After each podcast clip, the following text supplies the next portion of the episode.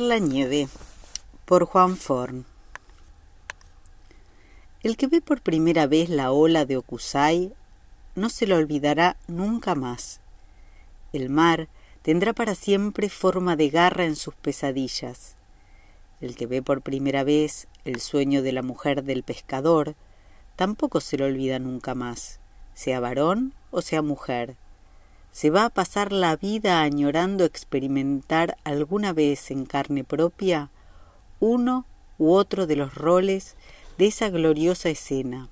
Una joven echada de espaldas, con las piernas abiertas, y un pulpo realizándole el cunilingus más impresionante de la historia del arte erótico. Ni ese mar, ni ese cunilingus fueron pintados con pincel, Okusai era el rey indiscutido del grabado japonés. Dice la leyenda que Okusai era capaz de tallar una golondrina en un grano de arroz. Dice también la leyenda que un día en que Okusai pasaba borracho por el templo que estaban construyendo a la vera del río, en Asakusa, vio un enorme lienzo extendido entre dos columnas de piedra y se hizo traer una de esas tinas en que se preparaba el saque. La mandó llenar de tinta negra y con una escoba como pincel pintó un Buda enorme. Retrocedió unos pasos para contemplar su obra y comentó, antes de irse a dormir la mona a su casa, un caballo podría pasar por su boca, un hombre podría echarse a descansar en la cuenca de cada ojo. No se ha hablado lo suficiente, creo, de lo que era capaz de hacer Okusai con las palabras.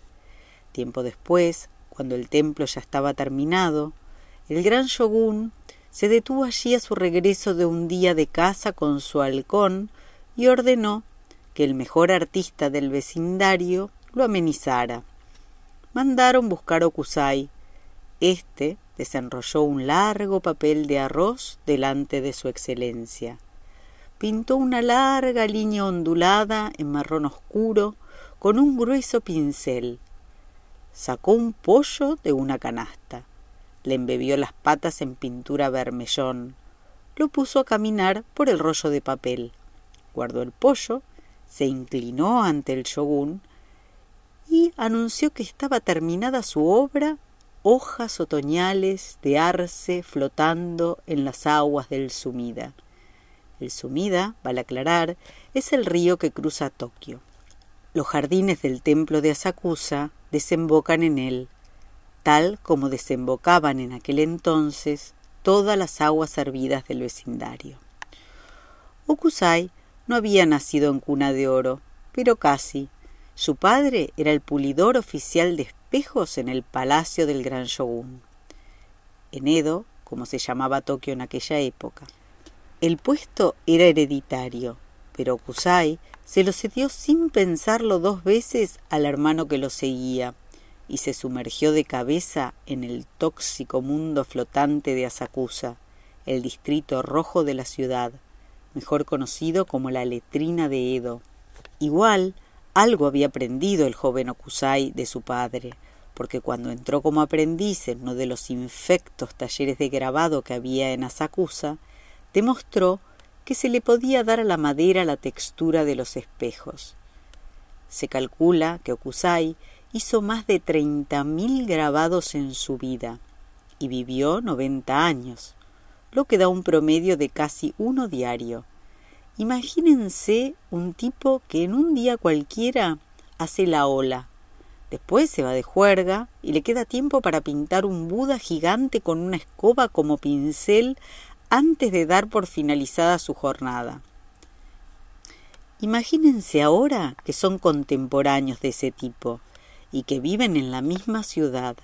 Por solo 16 zen, lo que costaba un cuenco de sopa con fideos, habrían podido comprarse una lámina de okusai en alguno de los puestos callejeros de ukiyo-e en Asakusa. El ukiyo-e daba para todo, Había quienes colgaban alguna de esas láminas en sus paredes a la manera de los almanaques de gomería.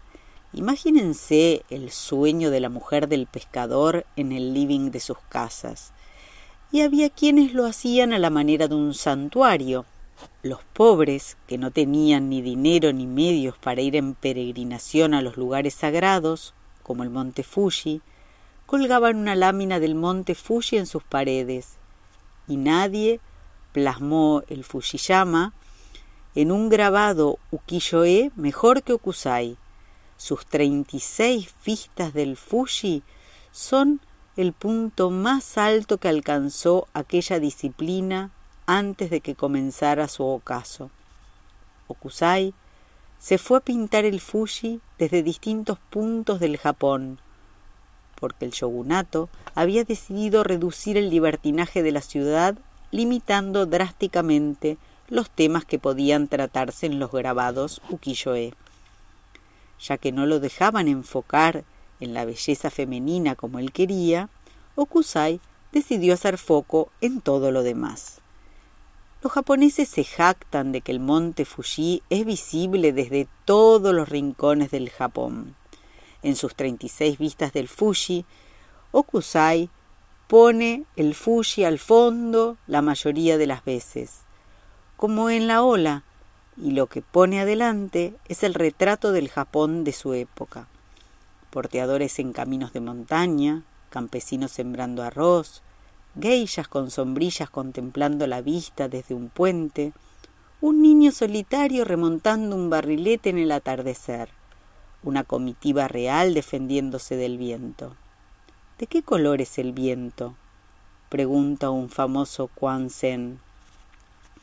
Okusai tenía más de setenta años cuando empezó sus treinta y seis vistas del Fuji. Célebre la declaración que incluyó al fin de la serie. Desde la edad de seis años tuve la manía de dibujar la forma de los objetos. A los cincuenta años había publicado infinidad de dibujos pero todo lo que produje antes de los setenta no vale nada. A los setenta y tres aprendí un poco acerca de la verdadera estructura de la naturaleza. Cuando tenga ochenta habré progresado aún más. A los noventa penetraré en el misterio de las cosas. Y cuando tenga ciento diez, todo lo que haga, ya sea un punto o una línea, estará vivo escrito a la edad de setenta y cinco años por Okusai, un anciano loco por dibujar. Peor que morir sin llegar a los noventa, fue para Okusai que su máximo triunfo quedara opacado en cuestión de meses por la obra de un descarado advenedizo.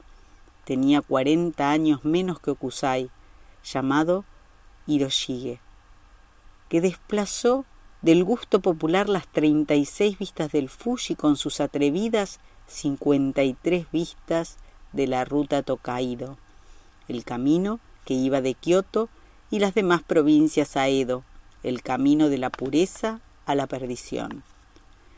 El viejo maestro no pudo soportarlo y redobló la apuesta ofreció al público sus cien vistas del Fuji, una proeza realizada enteramente en blanco y negro, con preponderancia cada vez mayor del blanco, un trabajo que fruncía el corazón.